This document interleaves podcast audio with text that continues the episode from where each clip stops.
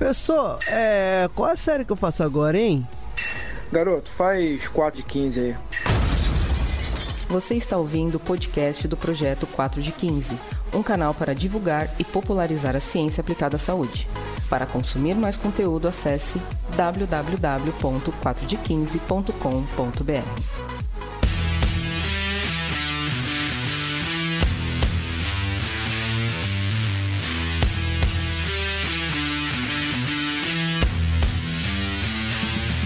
Bom dia para você que já fez.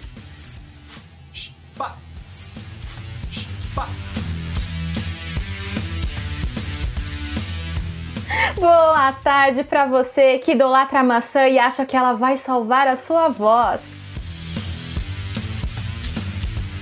Boa noite para você que já fez gargarejo com quase todas as coisas que te recomendaram na internet. Gargarejo também é comum, né, Thaís? Muito comum.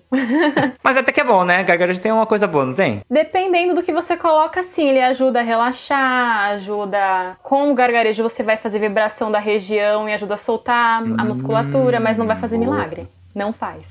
Boa, boa, boa. Então a gente vai discutir esta e muitas outras coisas a mais neste programa. Olá, pessoas, eu sou Yuri Motoyama e estou aqui com esta voz maravilhosa que é a fonoaudióloga Thaís Sebastião. Thaís, dê um alô aí pro nosso pessoal. Olá, pessoal. Muito obrigada, Yuri, pelo convite. Estou muito contente e eu espero que todo mundo curta bastante. E, e Thaís, vou te falar que eu tô um pouco ansioso aqui para não fazer nenhuma cagada, não falar, não, não, como se diz, não engolir nenhuma palavra, não cometer nenhum erro fonoaudiológico aqui.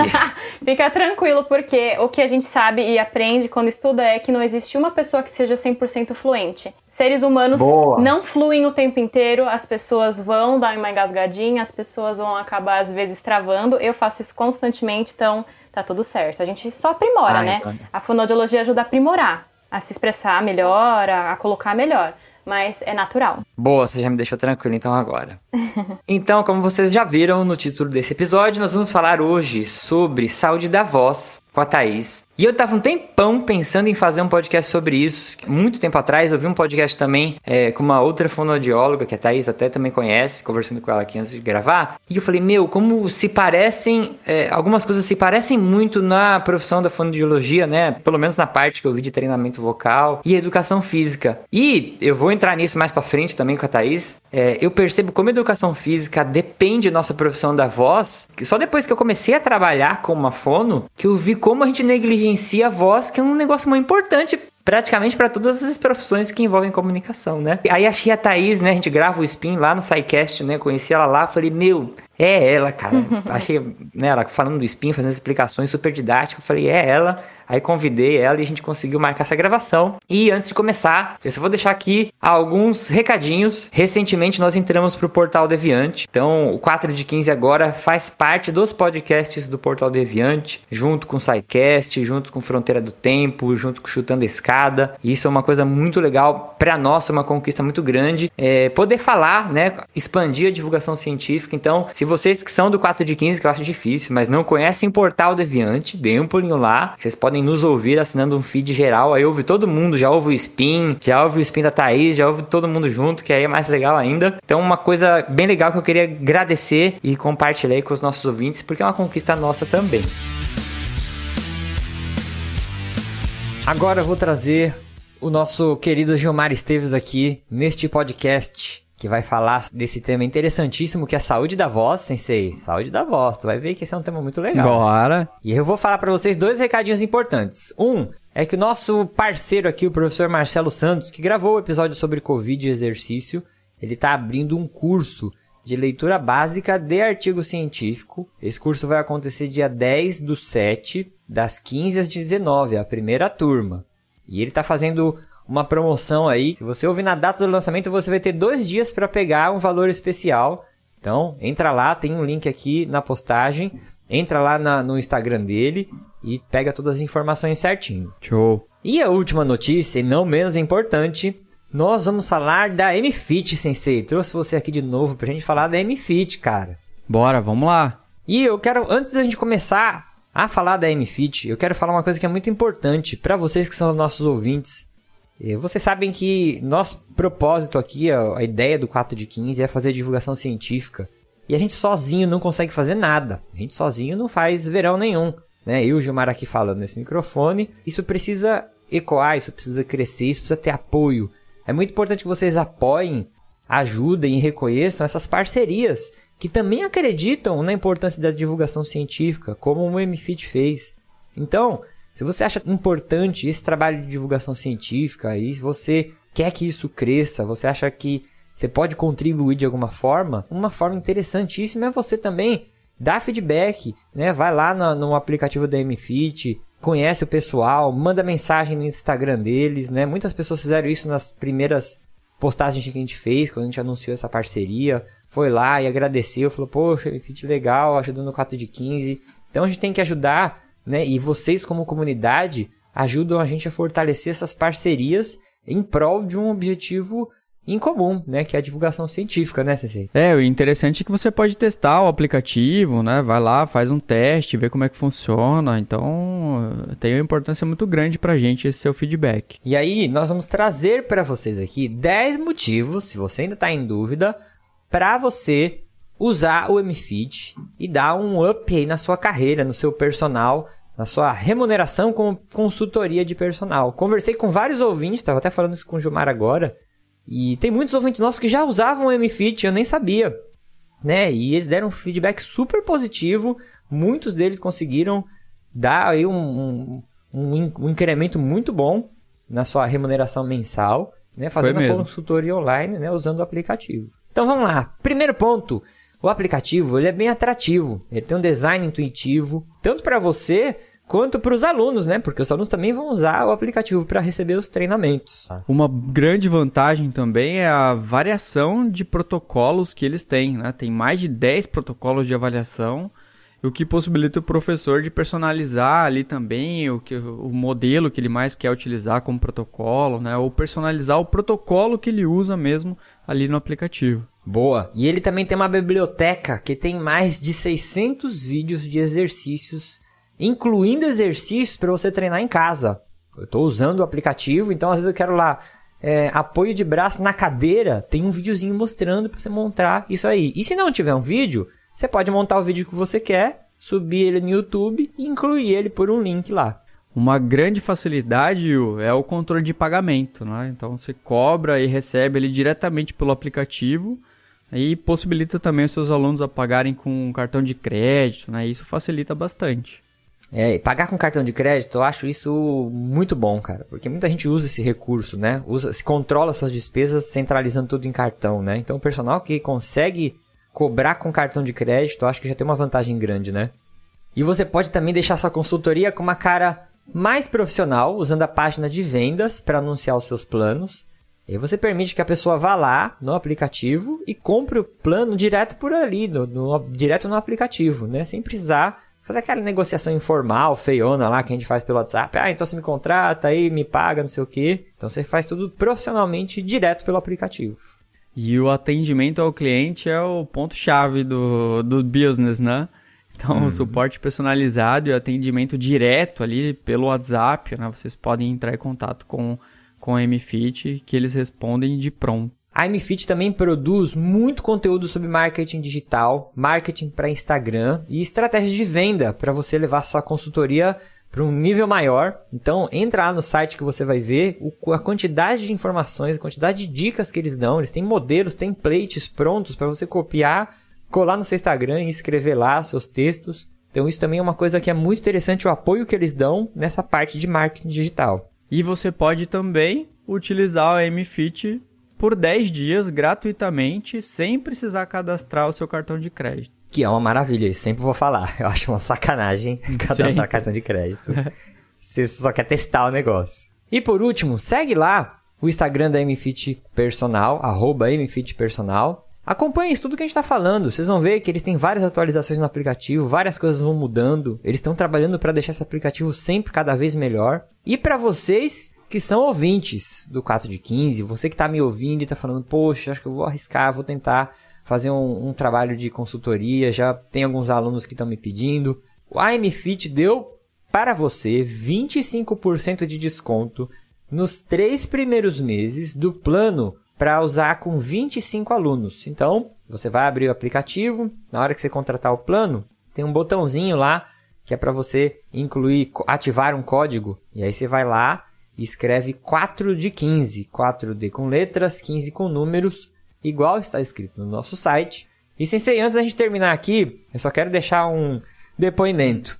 Eu comecei a usar o MFIT. Comecei a usar porque todo mundo precisando nessa época aí dar uma incrementada no, no, no orçamento, né? E Sim. eu já tava com ideia para fazer consultoria. Só que eu não tinha achado uma ferramenta que me agradasse. E tem um amigo meu que mora até fora do Brasil, mora na Austrália. Não sei se ele vai estar tá ouvindo aí, Diogo, um abraço para o senhor. Que ele já tava falando, pô, me passa um treino, me passa um treino, mas eu acho mó ruim esse negócio de passar pelo WhatsApp, ficar escrevendo, sabe? Muito ruim. E aí montei um treinamento, meu, é outra coisa, gente. Um aplicativo específico para você montar treino, série, é tudo bonitinho, tudo com vídeo, tudo organizado. E aí ele acessa o treinamento dele lá na hora, dá os feedbacks. Vocês vão ver é, como isso fica fácil e fica estruturado quando você usa um aplicativo específico para fazer esse trabalho. E você até vê como que o valor que a gente paga, né, para a utilização do aplicativo é irrisório considerando os benefícios e as vantagens que ele consegue te oferecer. Então, o negócio deu mó certo. Ele indicou para alguns amigos que tem lá, até brasileiros também, e estão fazendo os treinamentos deles em casa, alguns fazem em parques, né? A Austrália está completamente controlada a pandemia, então eles não têm problema com relação à restrição de acesso a lugares. E assim, foi uma experiência prática mesmo que eu tive com o MFIT e vou falar para vocês, é muito fácil, é muito prático, consultoria online vai ser uma das tendências que vão estourar nos próximos meses, nos próximos anos, né? Se não já a gente considerar que já está estourando, é verdade, né? É. Na tendência do American College. Então a ideia é vocês, a gente, surfar essa onda enquanto ela tá passando ainda.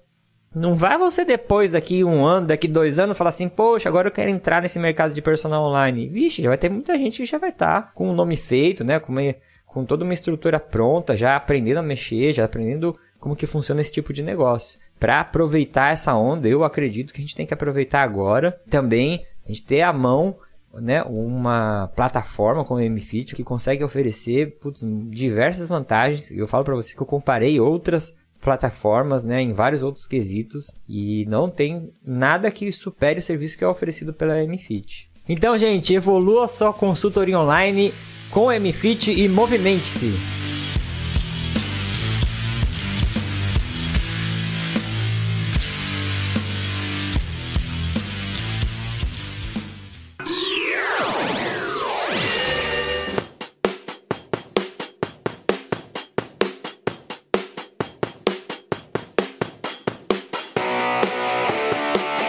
Neste primeiro bloco, vou fazer a apresentação. A gente vai conhecer um pouco melhor a Thaís.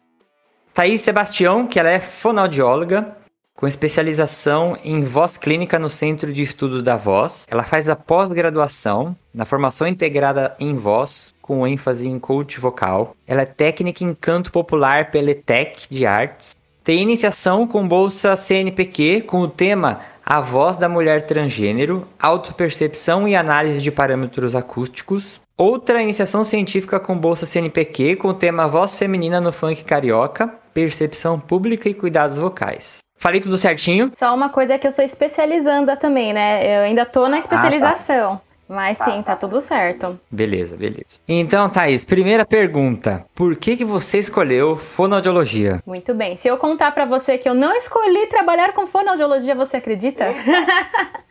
Na verdade, a minha primeira opção era música. Eu queria trabalhar, eu sabia que eu queria trabalhar com vozes. Eu queria trabalhar com a voz cantada. E a minha primeira opção hum. foi música, justamente para eu me aperfeiçoar. Só que eu acabei entrando direto na fonoaudiologia Entrei como uma experimentação, na verdade, e eu falei, vou experimentar. Se eu gostar, eu continuo. Se eu achar que não faz sentido, eu não vou continuar. E foi no segundo semestre uhum. da graduação que até eu conheci a Thaís, que você estava falando, porque ela foi dar uma palestra uhum. sobre os atletas da voz. E foi que eu percebi, foi ali naquele momento que eu percebi que faria sentido para mim fazer a fonoaudiologia, porque eu teria a possibilidade de ter essa interface artística, fisiológica, é, clínica da voz. Então eu me permiti e já sabia que desde o primeiro ano da graduação eu queria chegar nisso. Então eu trabalho com a fonoaudiologia para poder estar em contato com a voz artística, com a voz cantada e profissional.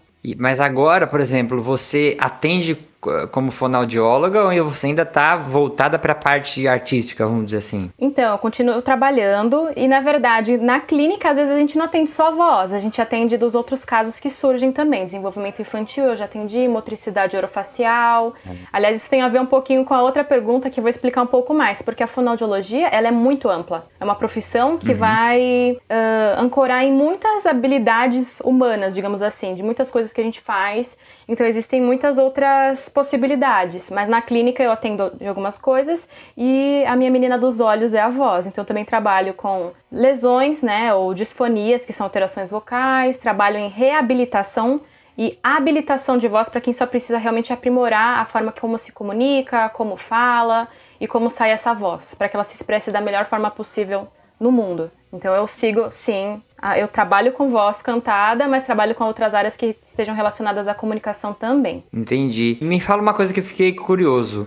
Esses temas das suas bolsas CNPq, né? Que você estudou é, voz da mulher transgênero, é, a voz feminina funk carioca. Da onde surgiu o interesse em estudar esse tipo? Porque eu nunca vi, quer dizer, eu estudo pouco, né? Na verdade, estudo nada de voz, mas eu achei um tema tão interessante, nunca imaginaria assim, tema de pesquisa desse. Então, quando eu entrei na graduação, eu não sabia como ia ser, no final do primeiro ano eu conheci a Thaís, como eu comentei, e foi quando eu falei, eu preciso uhum. me aprofundar em voz. O que, que eu quero fazer? E a gente tem várias matérias na graduação falando, né, sobre como fazer uma boa pesquisa científica, como procurar algum tema. E às vezes a gente precisa procurar algo que tem lacunas.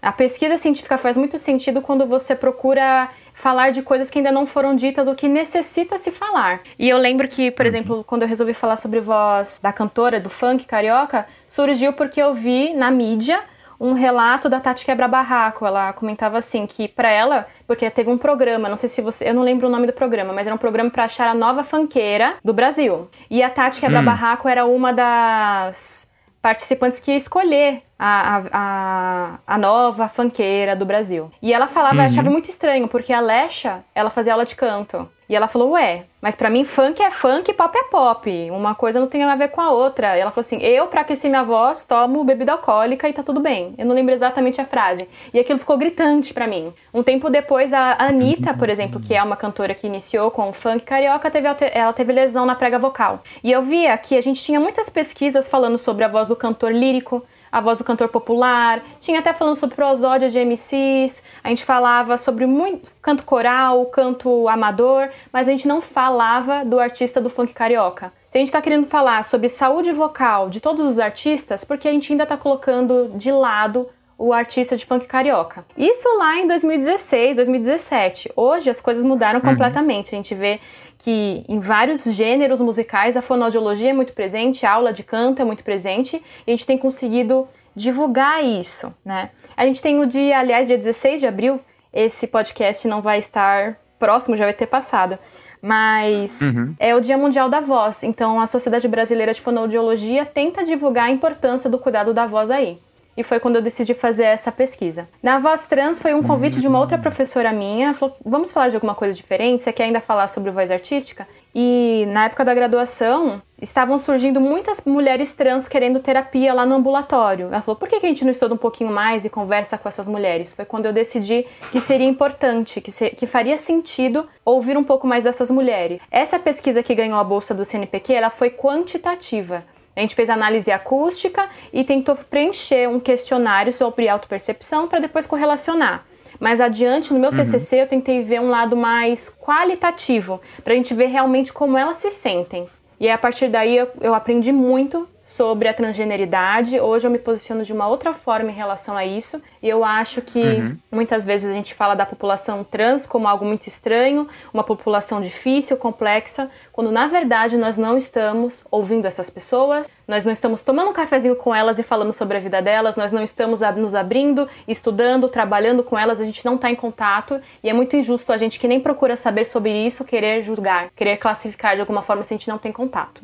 Então, para mim foi assim, eu quero espalhar mais informação sobre isso. E uma coisa agora, fazer uma pergunta altamente de leigo. Você falou que a população trans às vezes procura fono para fazer. Como que você falou? Você usou algum termo? A terapia vocal, você tá falando? Terapia vocal, é. Ah. Mas aí é algum sentido específico, sei lá, por exemplo, na mudança de gênero vai usar algum hormônio, isso altera a voz, ou, ou uma terapia vocal como qualquer outra pessoa, assim? Eu acho que é bem interessante você colocar isso, porque para quem é do meio já é, isso é antigo, antigo, mas as pessoas ainda se questionam muito. Quando a gente fala da mulher trans, então vamos lá, mulher trans, homem trans. O movimento hoje da transgeneridade pede para que a gente não fique comparando o corpo biológico com identidade de gênero, são coisas separadas. Então, se eu falo que uma mulher trans está em sociedade, é uma pessoa que quer ser reconhecida e vista como mulher em sociedade. Não importa se tem uma vagina, não importa se tem um pênis, é isso. Um homem trans é uma pessoa que se sente bem segura e quer ser vista e tratada em sociedade como um homem. Então, quando eu tenho um homem trans, quando ele toma a testosterona, por exemplo, a gente ganha massa muscular. O que acontece é que, por algum motivo também, quando a gente toma muitos hormônios, e pessoas que. Isso eu não vou saber explicar muito bem, mas vocês sabem. Se a pessoa toma bomba ou essas coisas, o que tende a acontecer com a voz? Principalmente de mulheres, né? Mulheres cis. Mulher que eh, nasceu e sempre foi tratada como mulher e se sente bem com isso. Tudo bem? Então, essa pessoa, quando ela toma hormônio, esses hormônios, essas bombas, a voz agrava. Então, quando esse homem trans toma o hormônio, tende-se a ter uma voz com um som mais grave, mais grosso. Só que a mulher trans, quando ela vai tomar os hormônios femininos, não, fala, não causa nenhuma alteração vocal. A voz continua da mesma forma que ela é. E é muito mais dif- difícil você fazer um ajuste de voz quando é grave, quando ela é muito mais pesada, para ser um pouco mais leve. Então, essas mulheres tendem a buscar a terapia, a gente fala de redesignação vocal. né? A gente tem que fazer um ajuste para que essa voz se torne o mais neutra dentro do gênero que se espera, ou feminina, se possível, para que ela se sinta confortável com ela mesma. Na minha pesquisa, aliás, eu já vou colocar que a gente fala muito disso e hoje o meu olhar muda. A gente fala da terapia de redesignação vocal para a mulher ser passável, ou seja, estar em sociedade sem ninguém perceber ou questionar: hum, ela é realmente uma mulher? Ou ela está, ou ela não, não se encaixa nesse visual. Então, ser passável é você estar num ambiente e ninguém questionar qual é a sua identidade. É você estar ali. Só que o problema é que muitas mulheres nem sequer querem isso. Elas fazem para não serem estupradas, espancadas, assassinadas. Elas usam da passabilidade para garantirem a segurança e a vida delas. A gente sabe que hoje em dia pessoas trans vivem até os 30 anos. A, a- a probabilidade delas morrerem antes disso é muito grande, porque o pra- nosso país ele é o primeiro lugar no ranking de, de assassinatos de pessoas trans e sempre com requintes de violência. Então acho que é legal a gente colocar isso. O problema não são as pessoas trans, o problema não é o desconforto que elas sentem, o problema é a sociedade que é extremamente agressiva com elas. Caramba, você falou uma coisa agora que, meu, nunca tinha parado pra, pra refletir, porque é interessante como que, né, quando a pessoa troca de gênero, ela quer se encaixar, eu posso estar falando uma besteira agora muito grande, mas ela quer, assim, é, se ver como, como a forma que, não é que se vê, ela já se vê daquele jeito, né, mas ela quer se ver feminina, né, por exemplo. E aí ela quer que a voz também se torne uma voz feminina, né, eu tô falando uma besteira. Quase, é quase isso mesmo. Muitas delas querem ficar. É por isso que fala da passabilidade. A passabilidade é você estar fisicamente, em- com todos os seus trejeitos, dentro desse padrão, por exemplo, feminino.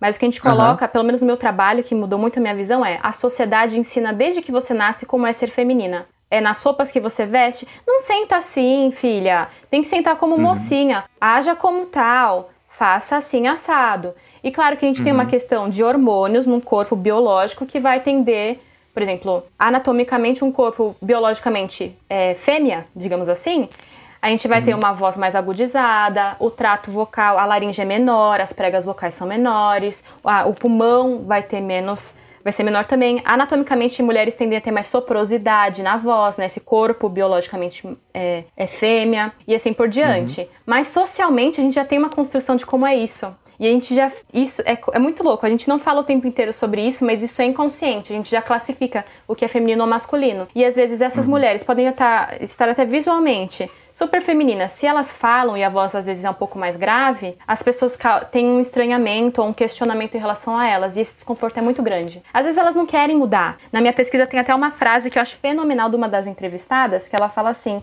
que uma pessoa ela não quer necessariamente um emprego bom, ela quer ganhar dinheiro. Mas para você ganhar dinheiro, você tem que ter um emprego bom. Da mesma forma que você não quer ser passável, você não quer Entendi. passar despercebido como se você fosse uma pessoa cisgênero. Você não quer ser violentada, você quer quer ter a paz de andar sem, sem qualquer violência, você quer viver sem alguém te questionar. Então, ah, você precisa da passabilidade para ter segurança, mas não é que você quer parecer com uma pessoa, uma mulher cisgênero, entende? Entendi, entendi. Dá para fazer um podcast sobre isso. Você me deu um trouxe um insight aqui.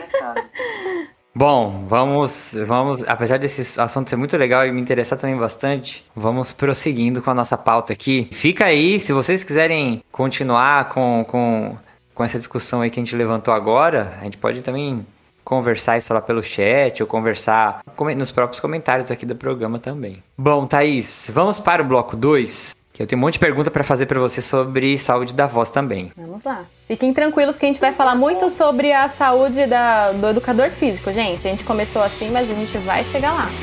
Vamos lá.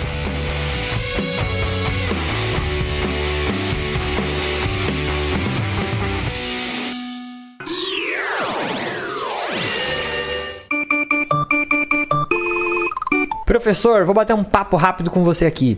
Você tá com vontade de fazer alguma pós-graduação, se especializar, mas está passando por dificuldade financeira? Às vezes você está um pouco sem grana, às vezes você precisa se deslocar para algum lugar e você não tem essa facilidade. Então, a Estácio criou uma pós-graduação que ela tem um formato online e ao vivo. Porque um dos maiores problemas que a gente vê nas pós-graduações online é que você assiste aulas gravadas, né? E você não consegue interagir, às vezes você tem uma pergunta, uma questão, você às vezes manda até para o tutor, né? Mas o interessante é você interagir como se estivesse na sala de aula, com as pessoas todas lá assistindo junto com você. Então, a Estácio criou um modelo de pós-graduação online ao vivo. Ela não tem taxa de matrícula. Todas as aulas, inclusive as aulas práticas, são online e ao vivo. E ela tem a mentoria feita somente por mestres e doutores. Então, se você tá com ideia de fazer essa pós-graduação, ela oferece vários tipos de cursos. Tem cinesiologia, biomecânica, dança, ergonomia, fisiologia do exercício, é, treinamento para futebol e futsal, metodologia de treinamento, medicina esportiva, musculação e treinamento de força. Tem uma lista enorme de cursos que são nesse formato online ao vivo. E a Estácio está oferecendo para os nossos ouvintes do 4 de 15 35% de desconto até o final do curso, 35% em todas as mensalidades, se você fizer a matrícula nesse mês, usando o código promocional 4 de 15, 4D com letras e 15 com números. Então vai lá, aproveita esse desconto, se atualiza que estudar é muito bom.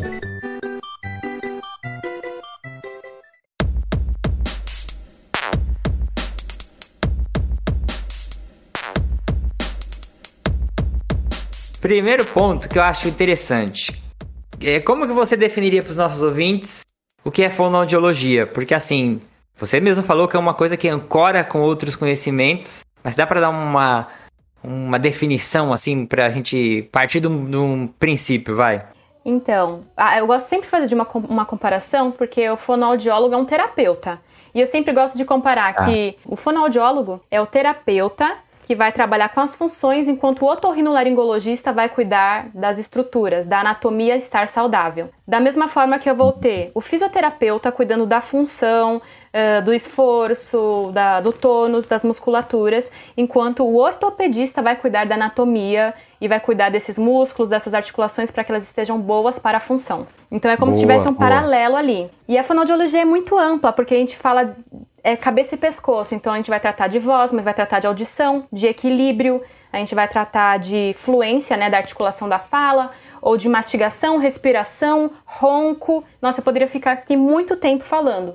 E eu considero a fonoaudiologia, descobri sem querer também com a vida, que ela é uma profissão do futuro, porque a gente trabalha desde recém-nascidos ou pré-termo, ou seja, crianças que nasceram antes da época, porque a gente vai introduzir a alimentação e cuidar delas, até os idosos, que vão começar a perder a audição, ou com Parkinson, ou com outras é, alterações que vão precisar de ajuda para comunicar, para se alimentar, para continuar tendo qualidade de vida. Eu lembro que um tempo eu comecei a fazer, me tratar, né? Fazer sessões com uma fono. E eu, na sala de espera, quando eu tava esperando para ser atendido, eu olhava uma criança que falava com a língua presa. Aí, beleza, né? Tem alguma coisa, sei lá, muscular, alguma coisa que. Na, na- no controle motor da língua. Aí tinha outra criança que às vezes confundia palavras em inglês com português, porque ela assistia vídeo muito vídeo com de duas línguas diferentes. Eu falava, mano, isso é completamente diferente de controle motor, é uma parte cognitiva, não sei o que. Aí na sala de espera tinha um idoso que tinha um problema, eu não lembro qual era o problema que ele tinha. Aí eu falava, caramba, essa fono ela faz é um monte de coisa. Aí eu comecei a ter essa abrangência que você falou. Eu falei, meu, fono faz um monte de coisa, cara. Desde parte de é, educação, até controle motor, até treinamento, até reabilitação. É muito interessante mesmo. A gente trabalha com muita coisa, porque eu adoro pensar que a fonoaudiologia trabalha com potencial humano muito rico, que é a comunicação. Tudo que demanda da gente uhum. receber estímulos, perceber, significar, responder a eles tem a ver com a fono. Leitura e escrita também, como você comentou.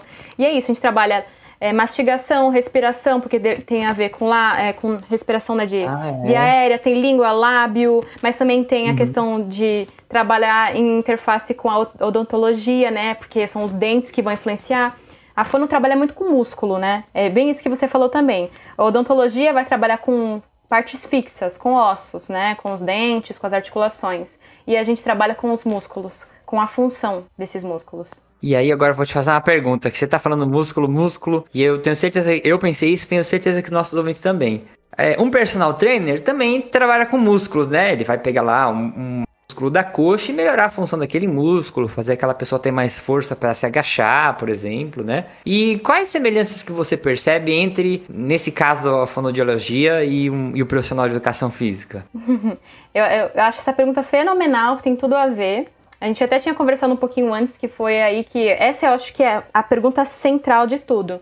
Porque uhum. quando a gente fala de voz, por exemplo, a voz ela só existe porque a gente vai ter um músculo, né? Vamos ter feixes musculares revestidos por mucosa que vão contrair, alongar, que vai vibrar essa mucosa e a gente vai ter a voz. Então, e a gente também divide, né? Reabilitação, ou seja, eu tenho uma lesão, eu tenho uma disfunção, eu sinto desconforto ao falar, eu tenho alguma coisa que não me ajuda e não me propicia comunicar bem ou interfere a, a, forma como eu sou vista, ou então eu posso ter a habilitação, que é o aprimoramento dessa voz. E aí a gente se pauta muito na ciência do exercício, na fisiologia, na bioenergética muscular. Então a fonoaudiologia as pessoas que trabalham com voz no geral, né? Todos os, sejam é, professores de canto, coaching vocal, fonoaudiólogo mesmo, otorrino, a gente tem que entender muito mais essa parte do exercício, porque a voz depende de você realmente ter a função ali ocorrendo. E eu acho que é importante a gente pensar que a gente tem que ter um olhar, um raciocínio dentro dessa fisiologia, né? Porque se eu quero trabalhar, por exemplo, resistência muscular, eu vou para algum caminho. Se eu preciso trabalhar força, é, explosão de contração, tanto pode ser no canto, pode ser na fala, eu vou precisar da fisiologia do exercício. Então eles estão muito próximos. A diferença é que a gente trabalha com músculos muito pequenos, né, com aquela coisa mais minuciosa e normalmente o educador físico vai trabalhar com o cliente ou com quem for, com o aluno, com grupos, musculares muito maiores. E deixa eu te fazer uma pergunta agora, que você falou uma coisa que eu achei muito interessante, nunca tinha parado para pensar nisso. Você falou que a gente, você consegue treinar, fazer um treino para resistência, um treino para força e um treino para potência. Eu pensei que estava falando dos músculos do corpo mesmo, mas você está falando do músculo da voz, da musculatura vocal. Sim, se Caramba, eu quero, por exemplo, canto, principalmente quando eu falo do artístico, né? Se eu vou falar de canto, se eu preciso atingir ah. aquele, aquela nota extremamente aguda, com potência, é, dentro do tempo e passar por várias outras notas. Eu preciso ter uma, um nível de contração e de explosão para chegar ali. Uma nota extremamente uhum. aguda você não vai fazer ah, fraquinho. Você precisa ter tanto pressão infraglote, né, embaixo da prega vocal, muita pressão de ar. E eu preciso de uma contração que dê conta de sustentar. E um fechamento de prega vocal também que sustente aquilo. Então eu vou fazer treinos específicos para isso. E a gente tem que pensar ah, na duração. E a gente, quando fala de terapia vocal, a gente vai ter cargas diferentes. Se eu faço um treino, por exemplo, exemplo, vibração de lábio, para a pessoa tá. fazer curtinho, é uma coisa. Se eu peço para a pessoa fazer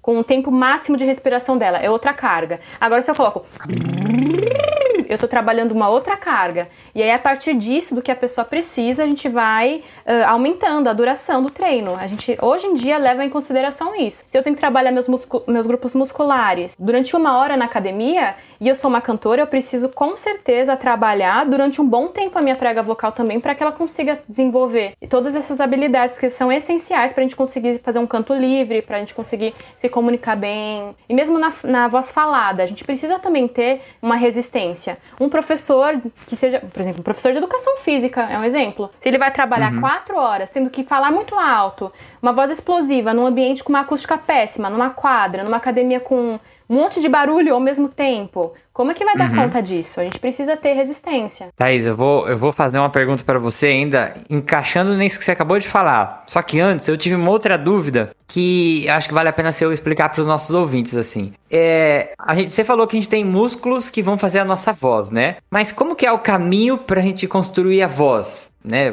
O ar passa por onde? Tem como fazer um caminho assim, ó? Vou falar a letra A. Acontece isso, isso, isso aqui. Tem um, um caminho, um resumo de um caminho pra gente entender onde que tá o quê? Uma coisa que a gente fala que o que faz a voz são três Fs, né? A gente vai ter o fluxo, a fonte e o filtro. Então, o fluxo, eu tô falando do quê? Da onde vai vir a minha energia. Então, é o fluxo de ar que vai fazer com a pressão, como um fole. Eu tenho um fole que vai empurrar esse fluxo com alta pressão dentro do tubo, né? Que vai ser a faringe, a, a laringe, faringe. E aí eu chego aonde? Na minha fonte. A fonte é a prega vocal que vai vibrar ali e, aliás, existem outras, digamos que a gente tem fisicamente, quando eu vou falar de algumas teorias, elas vão tentar justificar o porquê que a prega vocal fecha. Na verdade, ela a prega vocal não fecha porque o músculo necessariamente contraiu, mas porque eu tive um fluxo de ar tão rápido ali no meio que a pressão da região se torna tão pequena que ela suga tudo que está ao redor. E isso ajuda a juntar a mucosa, por exemplo. E aí eu vou ter vibração de prega vocal, que aí vai formar ondas de som ali dentro, as partículas vão vibrar e vão bater em todo o trato vocal, que seria o filtro, ou seja, se a gente não tivesse pescoço, língua, boca, nariz, toda essa região, esses, essas caixinhas, digamos assim, a gente teria uma vibração tipo um a gente chama de buzz laríngeo, né? Seria uma vibração, um zzz, era só isso que ia estar acontecendo. Cada um vai ter a sua característica, a sua identidade vocal, porque vai ter um tamanho de faringe, vai ter um tamanho de boca, uma posição de língua, lábios, uma região de cavidade nasal que vai se ajustar e mesclando como a gente ajusta tudo isso, a gente vai ter a voz. Faz sentido? Tem é como se fosse um instrumento de tamanhos de peças diferentes, vai. Uhum. E cada um vai influenciar de alguma forma na voz. E, e a gente vai ter não só tamanho, né, de prega vocal, é prega, o tamanho da prega vocal é muito importante. Por exemplo, como eu falei, né, corpos de homens. Vou colocar homens aqui pensando, né, o, o corpo biológico macho. Vamos fazer assim? Tá. Então, Tá. não tende a ser mais grave a voz, mais pesada, porque a prega vocal é mais longa. Quanto mais longa a prega vocal, maior é aquele pomo de Adão que todo mundo fala, que é a proeminência Sei. laríngea. Quanto mais pra fora, isso significa que a prega vocal é maior, porque você vai ter mais espaço de ancoragem pra ela ali dentro. E isso vai levar a ter uma voz mais grave. As mulheres, por exemplo, elas não têm tanto, porque a angulação dessa cartilagem que vai fazer essa, esse pomo de Adão, ele é maior. Então eu tenho menos espaço, é mais curtinho e a prega vocal é menor. Eu vou ter um instrumento que vai fazer sons mais agudos e assim por diante. E tem muitos Entendi. músculos. É que eu não sei se gente- faz sentido a gente entrar aqui agora nos detalhes de cada músculo, mas a gente tem muitos músculos que vão estar responsáveis por muitas coisas ali dentro. O, a- o corpo da prega vocal é um músculo e ele é responsável também pelos graves, os sons graves. Mas eu tenho um músculo para os agudos, eu tenho músculos responsáveis por fechar a prega vocal também, ajudar no fechamento. E eu vou ter é, músculo, um músculo para abrir, para eu conseguir respirar e assim por diante. Mas o que é importante colocar é que, na verdade, a laringe, a função dela nem é voz. Isso é um presente que a gente teve aí do, da natureza, do universo. A função principal da laringe é permitir respiração e proteção do pulmão na hora de comer. E aí a gente foi premiado aí com uma voz. E uma coisa que quando eu ouvi, eu fiquei altamente assustado, que foi uma das coisas que me procurou, que me fez procurar fono. É, eu tava procurando uma vez na internet pra ver músculos, assim. E aí eu peguei uma foto do músculo das é, pregas vocais, do jeito que se fala, certo? Isso, pregas vocais. As pessoas chamam de cordas às vezes, né? Cordas vocais, é. Mas o, o correto é pregas, tá? Só pra avisar. O correto, o, o adequado é pregas, não corda. Ah, tá. Beleza. Vou falar prega então. E aí, eu vi uma, uma imagem que ilustrava as pregas vocais. Meu, é, é um músculo, né? É um tecido muscular, né? O músculo ele é bem interno e a gente vai ter várias camadas ali de transição mesmo até essa mucosa mais maleável. É do mais denso para um mais maleável, que é o que vai vibrar. Me fala, o feixe muscular, vai, que compõe essa prega vocal, é, é uma coisa minúscula, né? Qual que é o tamanho, vamos dizer assim, se a gente fosse comparar? São milímetros, isso a gente sabe. Aliás, há pouco tempo eu, eu tinha essa informação, são bem milímetros mesmo, que a gente vai ter de músculo mesmo. O, a maior proporção é de mucosa, porque é o que vai realmente mobilizar. A voz só tem a qualidade que ela tem porque ela vai vibrar em vários sentidos e direções ao mesmo tempo. Então, aí eu tava vendo esse, nessa imagem, eu falei, meu, é um músculo tão fininho, tão pequenininho, e se essa prega vocal estourar, sei lá, de algum problema, eu não falo mais, né? Então, se, assim, a, o músculo ele é muito resistente. Assim, estourar a prega vocal, eu não sei se dá, mas dá para você ter uma hemorragia ah. na prega vocal de alto impacto. Isso é uma das lesões. Assim, se a pessoa faz muito esforço, aí você vai ter uma hemorragia. Mas é na região de mucosa, não é no músculo ainda. Existem ah, outras tá. coisas que. A maioria dos acometimentos que tem na, da voz estão relacionados à mucosa. Mas quanto mais uhum. profundo em região de músculo mesmo, quando a gente vai indo para a região mais rígida, digamos assim, aí é mais difícil de melhorar. É mais difícil de você ter uma recuperação boa. Entendi. Mas de estourar, eu nunca ouvi falar de estourar prega vocal, não. Nada, difícil. Entendi, ah. entendi, entendi. Eu, não, quando eu li, vi isso, eu fiquei tão assustado. Eu falei, meu, um músculo tão pequenininho. Eu, na minha cabeça, eu achei tão frágil que eu falei, meu, eu preciso fazer alguma coisa, que senão eu vou parar de falar, sabe? Eu fiquei numa noia. Essa prega vocal, essa desgraça vai estourar uma hora, eu não vou conseguir mais falar. E acabou minha vida sendo falar. Aí eu fui procurar fono. Que legal que você procurou fono. Não sei se a justificativa tava tão ó. Mas, por exemplo, se a gente vai pensar em músculo, a gente tem que pensar se as fibras são de maior resistência né? Porque a gente tem as, uhum. as, as fibras musculares que estão relacionadas a alta explosão, alta energia, mais baixa resistência, e aquelas que vão gastar menos energia e se sustentam mais tempo. E aí a prega é, é, muito sábio, o corpo é muito sábio, a gente tem essa resistência. Você pensa que a gente tem que respirar o tempo inteiro, a gente está respirando ou engolindo saliva. Imagina se esses músculos param de funcionar. Não tem como. É. Lembra que uhum. a, a, voz é, ela é terciária ali, dentro das funções da laringe. É verdade. Mas que é bom verdade. que você procurou, porque faz muito sentido. Uma coisa que eu quero falar, às vezes a gente acha que por ter nascido com, com uma laringe, com um instrumento, né, aí que permite a vocalização, a gente não precisa fazer nada, porque já está ali pronto. Mas eu já faço uma comparação mesmo com o resto do nosso corpo. É porque a laringe, a gente não enxerga o que está acontecendo lá dentro. Mas às vezes por má postura, por forma de sentar, ou sei lá, a gente acaba encurtando músculos, a gente acaba luxando alguma coisa ou machucando, a gente acaba se ferindo e o que acontece é que a gente vai criando compensações, a gente vai passando a carga para outros músculos, a gente vai tentando dar uma ajustada. Isso também acontece uhum. na voz. Se você não sabe como usar da melhor forma possível a, sua, a, sua voz, o seu instrumento, você tende a criar tensões em áreas que não eram para ter e você a longo prazo pode desenvolver uma disfonia, que é essa alteração de uma voz saudável, que pode levar a longo prazo a lesões. E aí, se você tem lesões e não cuida, o caminho não é muito legal. E aí, Thais, agora eu vou te aqui a pergunta que eu queria te fazer quando a gente estava falando do profissional de educação física que usa muito a voz. Eu tenho é, duas amigas que são professoras. As duas dão aula de dança a vida inteira. Então, elas já dão aula de dança há 30 anos, 30 e poucos anos. Uma da aula de dança, da, dava aula, né? Hoje em dia a gente não tem mais as academias abertas, mas ela dava aula na academia. Eu trabalhei com ela muitos anos da minha vida, assim. E ela ficava numa sala do lado, com um som tão alto que eu, na sala do outro lado, não conseguia falar. Eu tinha que gritar. E ela gritava na aula e vamos. E era uma aula muito animada. E ela gritava. E essa outra professora que eu conheço, ela dá aula comigo na faculdade hoje em dia, né? É, e ela também vive de, dando aula de dança, mas o fato dela ter que ficar forçando a voz para dar aula de dança com o som, né, com a música, as duas têm uma voz muito parecida. É uma voz.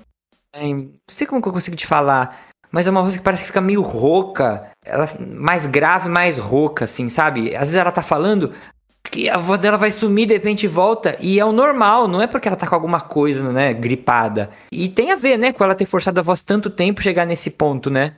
Sabe que até na Semana da Voz a gente sempre gosta de falar: rouquidão não é normal. Não importa se você nasceu com rouquidão, já sabe que deve ter alguma uhum. coisa alterada ali. Rouquidão é irregularidade de mucosa, é porque tem a presença de alguma coisa que talvez não seja legal, ou tensão excessiva.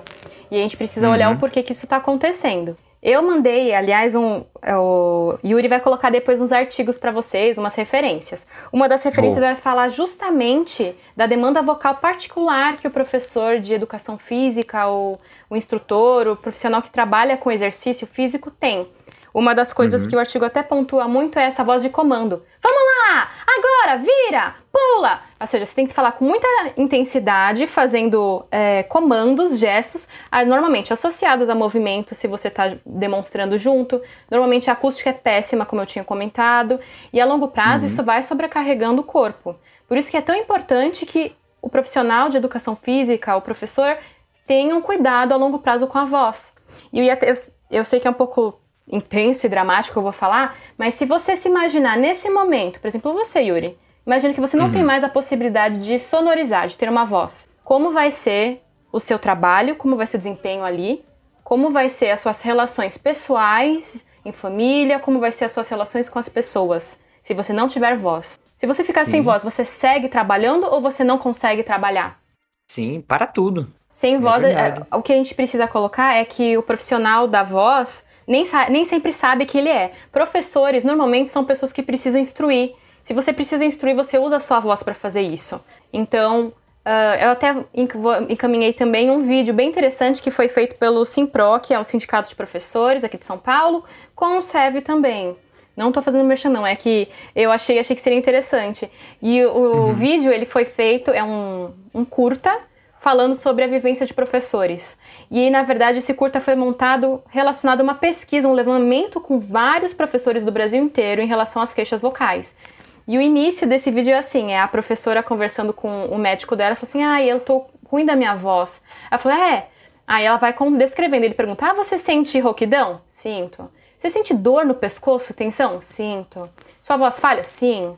Ah, você sente que a voz vai sumindo? Sim. Há quanto tempo isso? Ah, uns 10 anos. Ou Nossa, seja, a pessoa coloca como tão normatizado, tão normal da vida dela, ela não ter uma voz funcional, uma voz saudável, uma voz que não incomoda ela, que ela vai levando a longo prazo.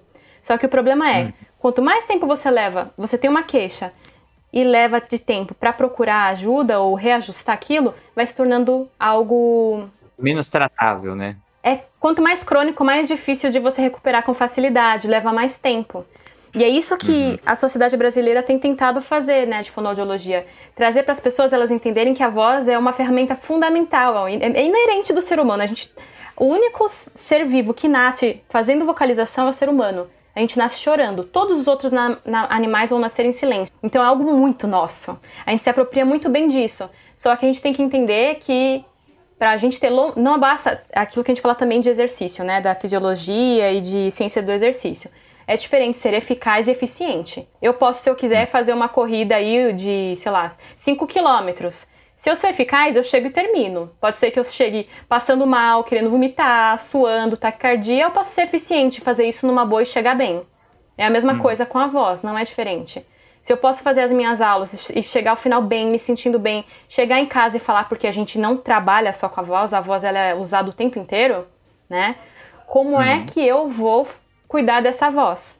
Então a importância do cuidado é gigante, ainda mais se você é um profissional da voz. A gente às vezes aceita e normaliza alterações que não deveriam ser normalizadas, porque a longo prazo isso só torna a nossa comunicação pior, a qualidade de vida pior e as relações interpessoais também piores. É, e assim, é, você vê que como eu acredito que essa é uma alteração que vai acontecendo aos pouquinhos, ninguém tipo fica da noite pro dia com essa voz nesse padrão, né?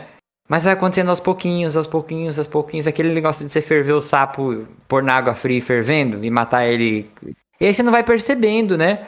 E assim, é, depois de um tempo que eu trabalhava com essa professora, que eu comecei a perceber que ela estava conversando comigo e ela não conseguia completar uma frase às vezes depois da aula. Eu falei, pô, Lu, sei lá, não tem alguma coisa que você pode fazer, né? Sua voz às vezes, ah, não, mas é normal. Toda vez depois da aula fica assim. Eu fiquei pensando, pô, não pode ser normal isso, né? E só depois que eu entrei com a fono, tudo, que comecei a ver. Putz, e hoje em dia eu fico assustadíssimo quando eu vejo gente assim. Falou, cara, pelo amor de Deus, dá vontade de falar, vai programa fono que é tua voz, não sei lá. Eu sempre fico com esse negócio, você não vai conseguir falar mais depois. Exato, e a longo prazo, e aí depende ainda. Porque a gente fala que uma voz saudável é aquela voz que ela é bem compreendida, ela é aceita socialmente, não causa estranhamento ou desconforto, e ela é confortável para você fazer sem dor, sem ardência, sem nenhuma hum. limitação. Essa é uma voz saudável. Se você está saindo disso, você já pode começar a pensar numa disfonia, uma alteração dessa fonação, desse som, da forma de fazer a voz, né? E às vezes essa disfonia ela pode ser só comportamental. A forma como eu uso minha voz me causa prejuízos. Mas a longo prazo isso pode virar uma organo comportamental, né? Que aí você está falando de realmente lesão. Você já acaba de tanto fazer mau uso, você se machuca. E com o machucado vai virando uma bola de neve. E aí vai ficando perigoso. Existem algumas disfonias que são as principais, as mais frequentes, assim, que você percebe? Então, a disfonia comportamental, ela já é assim, por alguma questão que você faz ou de abuso, uma pessoa pode ser disfônica se ela grita o tempo inteiro. Aliás, eu queria fazer. Vou até voltar um hum. pouquinho quando você falou da escuta, né? De, do sapo que ferve na água, né? Devagarzinho vai cozinhando e nem percebe. A escu... Eu fiz um podcast sobre isso, tá lá no Spin de Notícias, falando do processamento auditivo central. O audição é extremamente importante para a gente se monitorar, para saber como a nossa voz está sendo colocada. E no nosso cérebro a gente tem um, um, como se fosse um banco de dados de vozes, de como a gente quer atingir, de todas as possibilidades. Fala, nesse momento que eu estou falando com alguém que eu gosto muito, eu quero que minha voz saia suave, eu quero que ela... e a gente vai ajustando. Ou eu estou no momento de uma briga, eu vou querer falar de forma firme, eu vou querer gritar, eu vou querer colocar um pouco mais de grave, enfim. Eu vou organizando. Hum. Então eu faço eu tenho meu banco de, de memória ali, um banco de dados.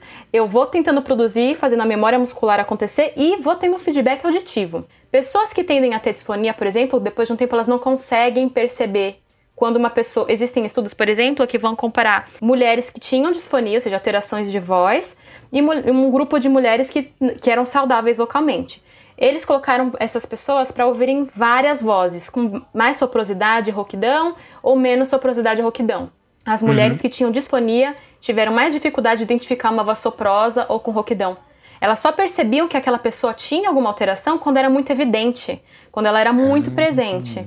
Ou seja, própria, o próprio cérebro, durante um tempo o cérebro fala, hum, isso não está certo, deixa eu ajustar. Só que depois de tanto tempo, ele começa a, a colocar isso como um padrão como se aquele fosse o normal e a pessoa não se regula mais. Por isso que tem muita Nossa, gente que grita demais, ou tem dificuldade de articular, articula muito pouco, e aquela voz fica tensa porque não consegue, e, enfim. E a longo prazo, como eu falei, a gente vai criando compensações. Tensão no pescoço, tensão em base de língua, articulação que não é legal, ou a gente coloca a ressonância, né? Pode ser um pouco mais nasal, pode ficar mais oral, ou pode ser um pouco mais na, na laringe mesmo, enfim, uma, uma ressonância faríngea mais posterior e cada um vai fazendo essa compensação. Depois disso, Entendi. a gente vai ter algumas disfonias. Aliás, essa, por exemplo, é uma comportamental. Fenda é uma coisa muito comum. Você encontra as fendas, né? Que é como se a prega vocal tem que fechar, né? Uhum. De tanto esforço a longo prazo, essa prega vocal não fecha mais, ela começa a ficar aberta. E aí vem o que? Escape de ar e aquela voz mais soprosa. A voz fica mais soprosa. A rouquidão pode ser por irregularidade de mucosa de prega vocal, mas pode ser por muitas questões. E o que eu quero colocar aqui, não, eu vou estar tá, falando, gente, mas cada pessoa é uma pessoa. Cada caso uhum. é um caso. Às vezes a pessoa. Existem, por exemplo, vozes muito graves que vão ter um pouco de rouquidão? Vão. Porque a gente vai falar que as vozes mais graves tendem a ter uma irregularidade porque é muita, ma muita massa de mucosa ali vibrante. E isso pode ocasionar. Mas existem outros casos. Então a gente precisa ter uma avaliação de otorrino, a gente precisa ver uma avaliação funcional com o fonoaudiólogo, tem que ver postura corporal, postura dos articuladores, língua, lábio, o quanto essa pessoa articula, abre a mandíbula ou não, postura de pescoço interfere muito. Uhum. Pessoas que tendem a jogar o pescoço muito para frente têm mais chance de deixar a prega vocal mais aberta. Pela disposição do corpo, é tudo interligado.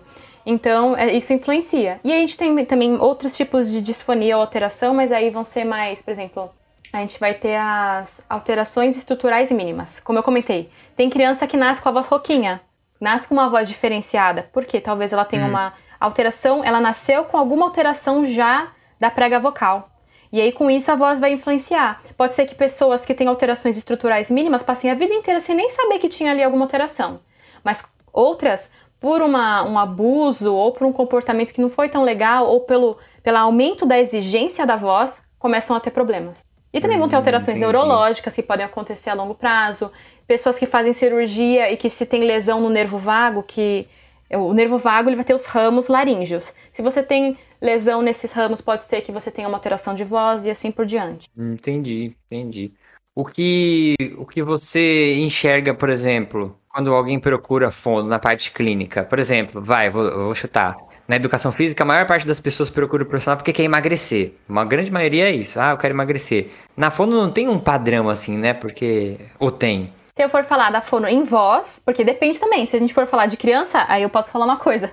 Mas dentro de voz, A maioria das pessoas querem ser mais compreendidas. Muitas pessoas falam, tenho que repetir demais o que eu falo, as pessoas não me ouvem.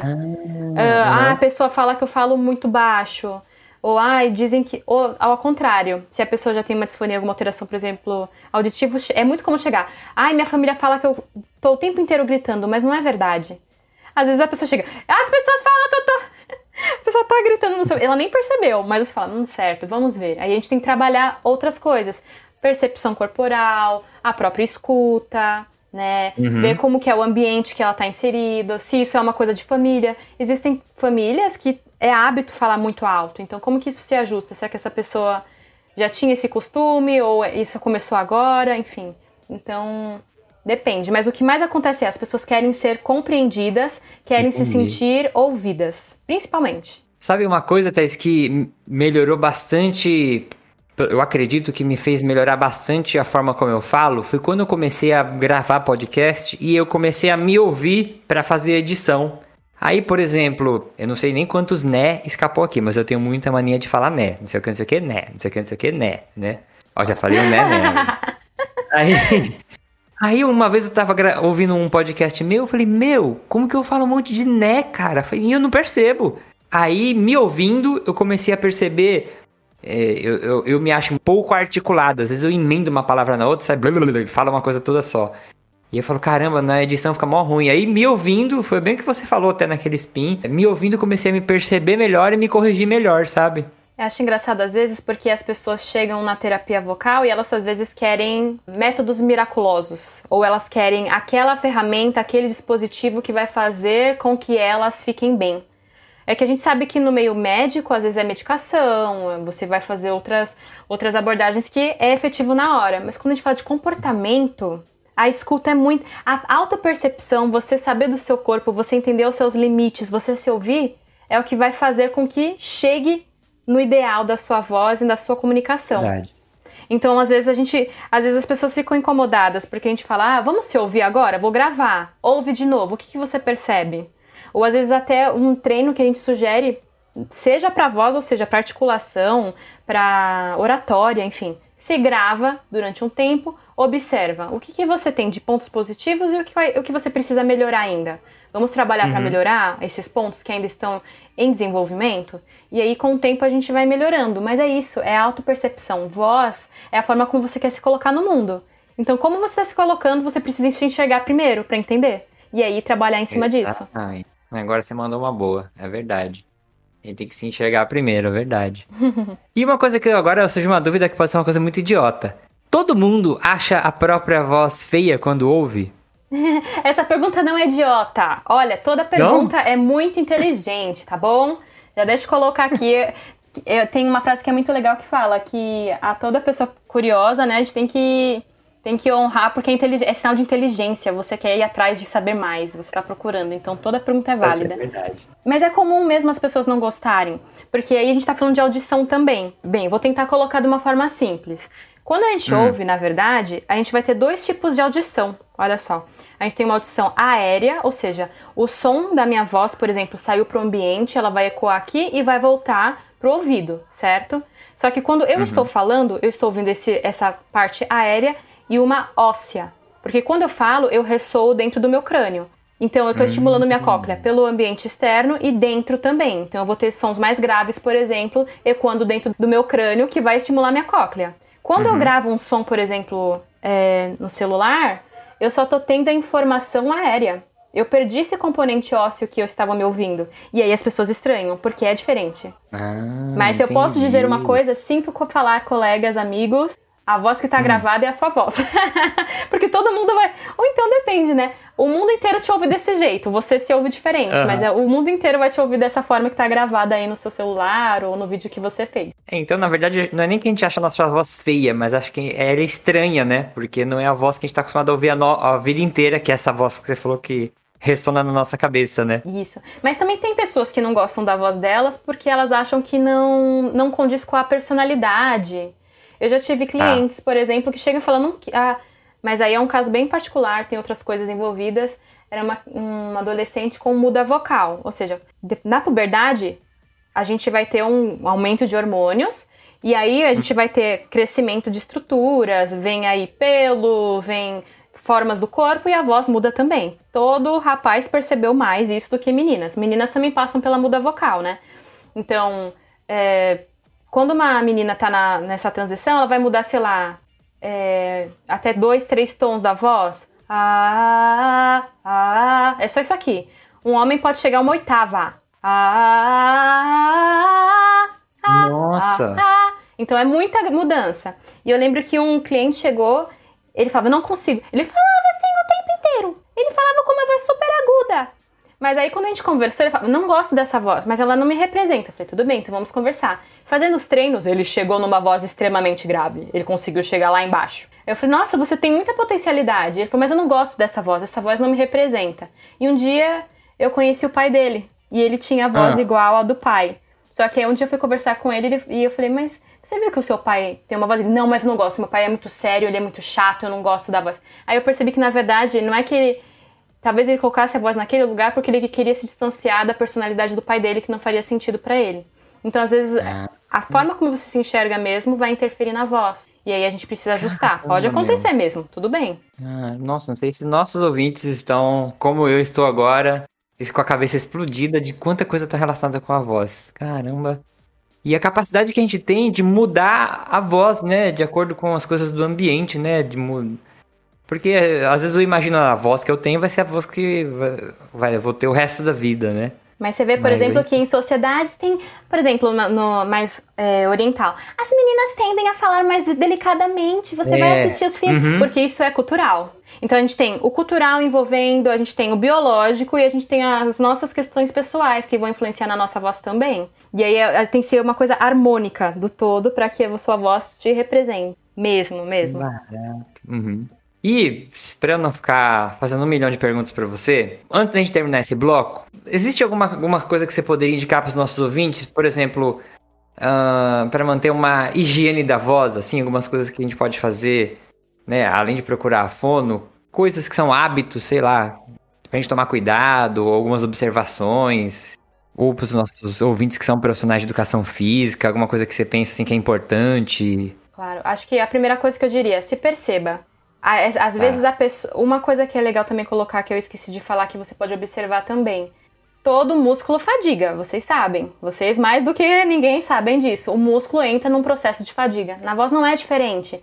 Não significa que em algum momento. Nunca a pessoa vai sentir desconforto ou, nossa, hoje eu falei muito. Agora, se eu tenho uma alteraçãozinha, já vejo que minha voz ficou um pouco mais ah, rouca ou tá mais difícil de sair, quanto tempo leva para recuperar?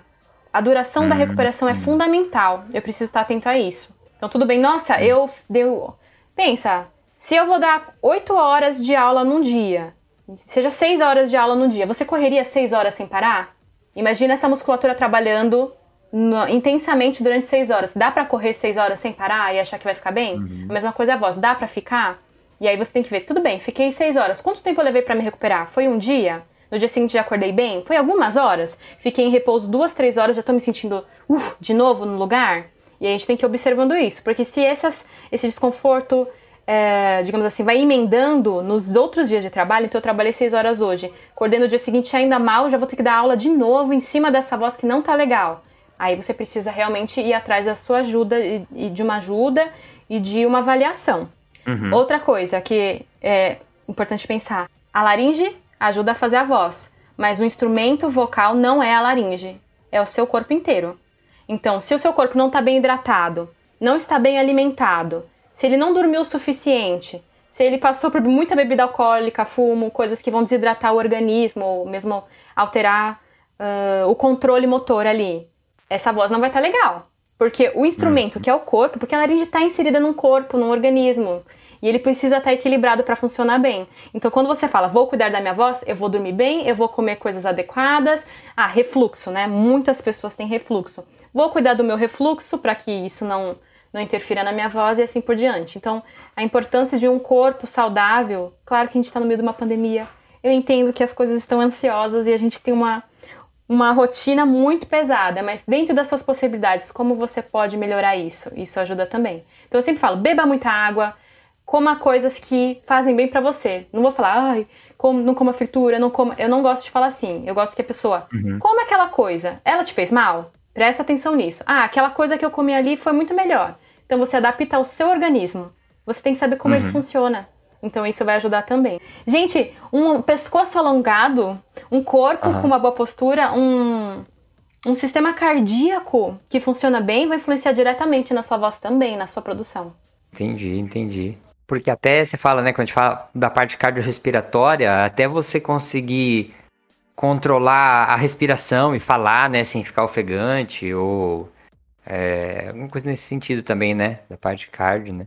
Outra coisa que eu, eu sugeriria. Ah, eu dou aula na academia, é muito barulho. Tenta articular mais. Aqui agora na- a gente não tá tendo, né? Porque é a pandemia, mas quando voltar. Quando a gente acha que as pessoas não estão entendendo a gente, a gente tende a aumentar o volume da voz, nessa intensidade. Quando a gente deveria caprichar na articulação das palavras. Quando eu articulo muito mais, eu dou muito mais pista visual, o som sai mais definido e a pessoa consegue me compreender muito melhor. E eu poupo a minha voz. Então, vai dar aula para os seus alunos? Você tem que estar olhando para eles, né? Cara a cara. Às vezes tem muitas, vocês dão aula para muitas pessoas ao mesmo tempo. Isso influencia também. Então, ah, eu vou dançar, fazer um movimento. Dá a orientação, faz um movimento de, de, no- de novo sem fazer a voz, se possível. Aí volta, para e fala. para você dar pista visual. Fazer pausas. Eu não sei como funciona nas academias. Não sei se isso seria possível ou não. Acho que tem que ver em, em cada lugar. Se você vai dar quatro horas, coloque em ilhas de silêncio. Então, a minha aula foi de. É de uma hora? Tenta ajustar para ser 50 minutos, 45 minutos, para você ter 10, 15 minutos de silêncio. Sem falar nada, 10, 15 minutos, Sugiro que sim. O que acontece, às vezes, eu já atendi professora, ah, eu tô fazendo aquele, a pausa, mas não melhora. Eu falei, mas o que, que você faz? Ah, eu vou pra sala dos professores. Eu, você conversa? Ele, sim. Então você tá usando sua voz. ah, entendi. Você precisa Uhum. dar um silêncio, uma- um momento de pausa. Pra... É a mesma coisa. Eu tô fazendo a, a sequência de treinos lá. A gente não tem que ter as pausinhas entre exercícios, às vezes? Sim, sim, É, uhum. Da mesma forma, a gente precisa dar tempo para essa musculatura é, recobrar, né? Oxigenar, enfim, e ter mais energia para continuar o, a- o exercício. E alimentar Muito bom. direito, gente. O que acontece muitas vezes é, é pessoas que trabalham muito com a voz, fazendo dieta, terem problema depois. Porque se você estuda um pouquinho de bioenergética, sabe que a gente vai tirar. Tem a questão da respiração, mas também vai ter da, da glicose, né? Que vai, vai tirar. Então você precisa comer muito carbo às vezes. Se a pessoa faz essas dietas doidas e tira, da onde que o corpo vai tirar? Não vai? Não vai ter de onde puxar essa energia. E aí vai sobrecarregar algum lugar. Então uma alimentação bacana é importante também. Meu, é muito interessante se a gente pegar todo esse papo todo e trocar voz por qualquer outra coisa de treinamento muscular, de crossfit, qualquer coisa, encaixa perfeitamente. É muito impressionante como as coisas são bem parecidas nesse ponto, né? Caramba. É, a gente se E- pauta muito na, na, na fisiologia. Claro que é diferente porque a gente não consegue olhar e fazer essa mensuração da musculatura contraindo, como de um bíceps, infelizmente. Sim. Mesmo que a gente É. coloque lá uma nasofibroscopia, faça a nasofibroscopia ou uma, um outro exame de imagem da laringe, tem a mucosa, você vê mucosa, você não vê o músculo contraindo. Os exames para você perceber realmente como está ocorrendo no músculo é muito difícil de você mensurar. Mas é por isso que a gente pauta realmente na ciência do exercício, para que a gente... porque é esse o raciocínio, são músculos que vão precisar de energia, como que a gente está fazendo, né?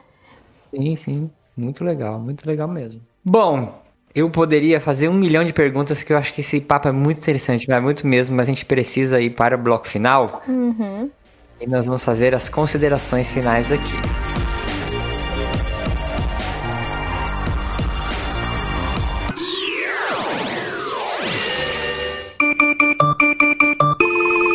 Personal, quanto que custa sua hora de trabalho? Você que trabalha atendendo por hora, seja um fisioterapeuta, psicólogo, nutricionista, você sabe calcular a sua hora de trabalho? Por muito tempo eu também tinha essa dúvida. Pô, será que eu tô cobrando caro demais? Ou será que eu tô desvalorizando meu serviço, cobrando baixo demais? E por isso comecei a estudar algumas ferramentas que os profissionais que trabalham com carreira usam para precificar serviço. Depois de muitos cursos, muita leitura, eu juntei as melhores ferramentas e montei uma planilha adaptada para nós, profissionais da saúde, que atendemos por hora aula, por sessão. Você pode acessar essa planilha na plataforma do Hotmart, clicando no link que está aqui na postagem ou lá na bio do nosso Instagram. E aí acabou aquele medo de passar o valor da sua hora aula ou ficar tomando como referência o que todo mundo cobra na sua região. Siga o conselho da sua mãe. Você não é todo mundo. Então vai lá no Hotmart, pega todas as informações, qualquer dúvida, entre em contato e calcule sua hora de serviço de maneira justa.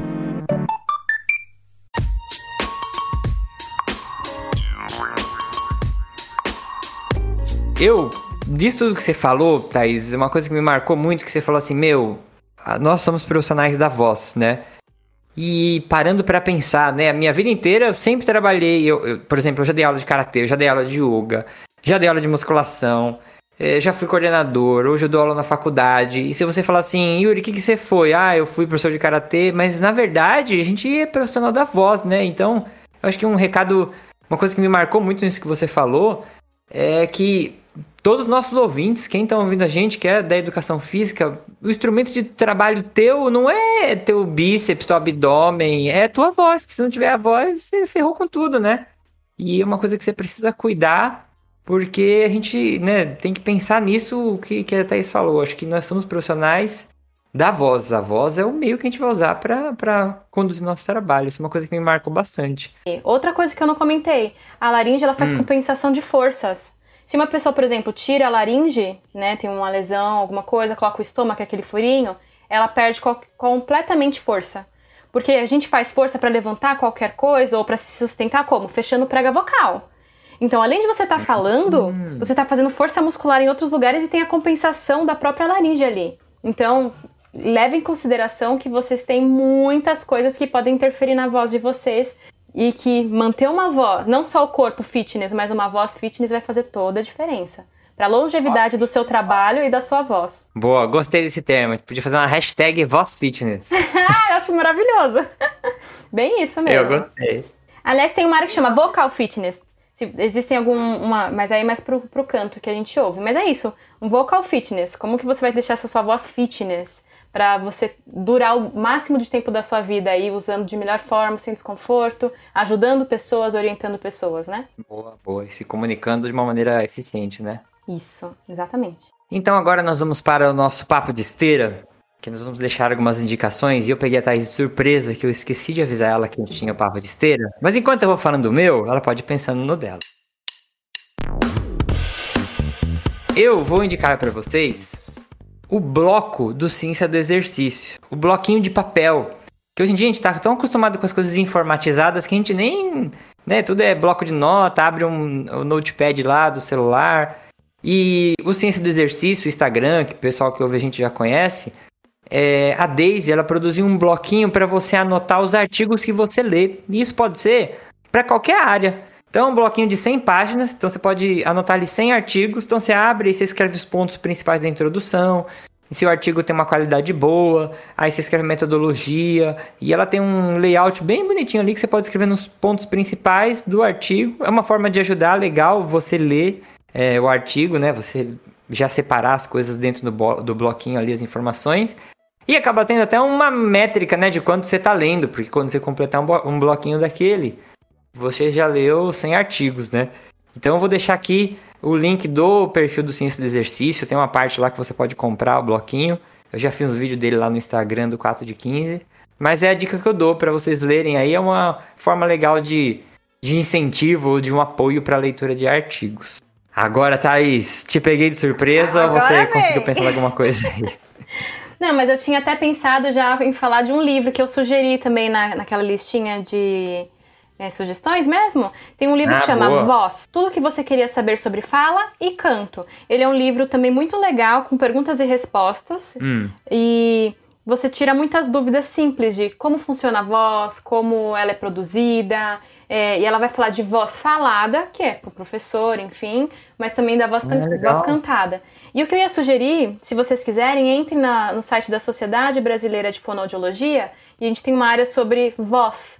Então, se vocês entrarem também, Dia Mundial da Voz, Sociedade Brasileira de Fonoaudiologia, existem materiais, assim, em PDF para baixar falando sobre saúde vocal, sobre orientações de cuidado da voz, e tem alguns materiais que são específicos para professores, tá? Ah, a outra coisa tá. que eu queria falar que é importante, é que é diferente, mas um avanço que nós tivemos agora é que antes, se a pessoa estava trabalhando, por exemplo, e ocorresse alguma lesão, ocorresse algum acidente durante o trabalho, a, empresa para onde você trabalha, por exemplo, teria que cobrir te ajudar a se cuidar. Isso nunca Uhum. aconteceu com a voz. E a gente sabe que o professor, às vezes ele tem esse problema vocal, 10, 15 anos e só vai procurar quando fica 100% sem voz e não consegue atuar em sala de aula. Hoje a gente já tem um, um material que vai discutir sobre é, o DVRT, né? Que vai ser é, de- desvios vocais relacionados ao trabalho. Então, hoje em dia, ah, nós temos já uma lei que vai falar que profissionais da voz também podem se machucar em função e têm direito em se cuidar. Então, eu sugiro que vocês leiam e procurem um pouquinho sobre isso também. Poxa, muito legal também. Boa, vou, vou colocar isso tudo no link da postagem aqui. Maravilha. Beleza, então, vamos para a finalização. E aí, Thaís, eu quero agradecer muito aqui tua participação. Eu vou deixar esse espaço no final para você divulgar aí tuas redes sociais, seus projetos, seus trabalhos. Então, fique esse espaço, fica à vontade, espaço aí todo seu. Muito obrigada. Fiquei muito contente com o convite. Desde que eu vi, fiquei muito ansiosa, porque na graduação a gente já discutiu um pouco sobre o profissional, né? é, educação física, de profissionais que trabalhavam com orientação de exercício. E eu acho que é muito importante de falar sobre isso. Fica muito escondido. E quando eles surgem é porque já tá numa situação que poderia ter sido contornada antes, sabe? Então, poder passar um pouquinho de informação pra vocês, assim, me deixa muito feliz. Eu tenho um Instagram no momento, é Thaís Sebastião mesmo. É com um S só. Thaís já liga com Ebastião. E eu não tenho Tá. postado tanto, mas vocês podem me encontrar lá. No momento, eh, eu não estou com muitos projetos. Eu estou mais trabalhando realmente nas na minha pós-graduação, mas eu estou à disposição para quem quiser conversar, dialogar, discutir alguma coisa. Eu tenho a pretensão de falar um pouquinho sobre essa minha pesquisa e fazer uns posts, uns stories sobre isso para divulgar também, Ah, porque a divulgação científica é muito importante, a gente não fala sobre, né? Então, Uhum. trabalhos feitos em universidade com bolsa são da população. A população tem que ter acesso. Então a gente faz isso para a população conhecer mais. Tá, entendi. E Thaís, uma, uma última rapidinha aqui. Um fono não pode atender online, né? Então, se alguém quiser algum pode atender atendimento. online. Agora pode. Antes Tá. não podia. Antes o, o atendimento fonoaudiológico era apenas presencial. Com questões Uhum. da pandemia, agora a gente tem a telefonoaudiologia. Então, pelo nosso estatuto, é, em questões de ética também a gente vai ter. Agora o profissional pode trabalhar. E voz, pelo menos, trabalha muito bem em terapia virtual. Ah, legal, legal, então. Existem Também pessoas que fazem saber. terapia para criança mesmo, desenvolvimento de linguagem virtual. Funciona se o profissional conseguir abordar bem e colocar. Mas a voz eu sei que dá para avaliar, dá para intervir, fazer os treinamentos e recuperar vozes muito bem. Legal, legal. Isso é uma boa também para quem tá procurando, né? E tá em casa aí preso ainda por causa da pandemia. Não, não precisa esperar, dá para começar a tratar da voz mesmo à distância, né? É verdade. E uma outra coisa que eu vou colocar, vocês sabem muito bem também. Um co- o- existe o destreino. Então, vocês estão lá na academia fazendo tudo bombadinho. Passa aí um mês, dois meses, o que acontece? A gente perde função. Na, na laringe não é diferente. Então, o que eu sugiro também, mantenham o treino da voz de vocês em casa. Pode ser que vocês não estejam fazendo. Mas quando vocês voltarem a uma rotina intensa como antes, antes da pandemia, não necessariamente você vai voltar igual. Porque o músculo muda. Ele também Uhum. perde, ele destreina. Ele treina muito mais rápido do que grupos musculares maiores até. Então, cuidem da voz e mantenham-se falantes. E, e se vocês puderem cantar, cantar faz bem pra alma. Cuidem-se. Se vocês puderem assistir a Thaís cantando no Instagram dela também, é Meu maravilhoso, Deus. façam isso. Muito- Eu tenho um canal no YouTube também, se alguém quiser ver, mas tá parado, gente. Não nego, faz muito tempo que eu não posto. Então vamos finalizar. Eu sou Yuri Motoyama, responsável pela edição e produção desse podcast. Me despeço de você, ouvinte. Agradeço por mais esse download. Indo embora comigo aqui, a Thaís Sebastião. Agradeço demais aqui a disposição dela para vir falar dessa coisa tão importante que é a saúde da voz. Espero que vocês tenham tomado o grau de importância desse bate-papo. E até o próximo episódio. Um abraço e um beijo para vocês. Tchau, tchau. Tchau, tchau.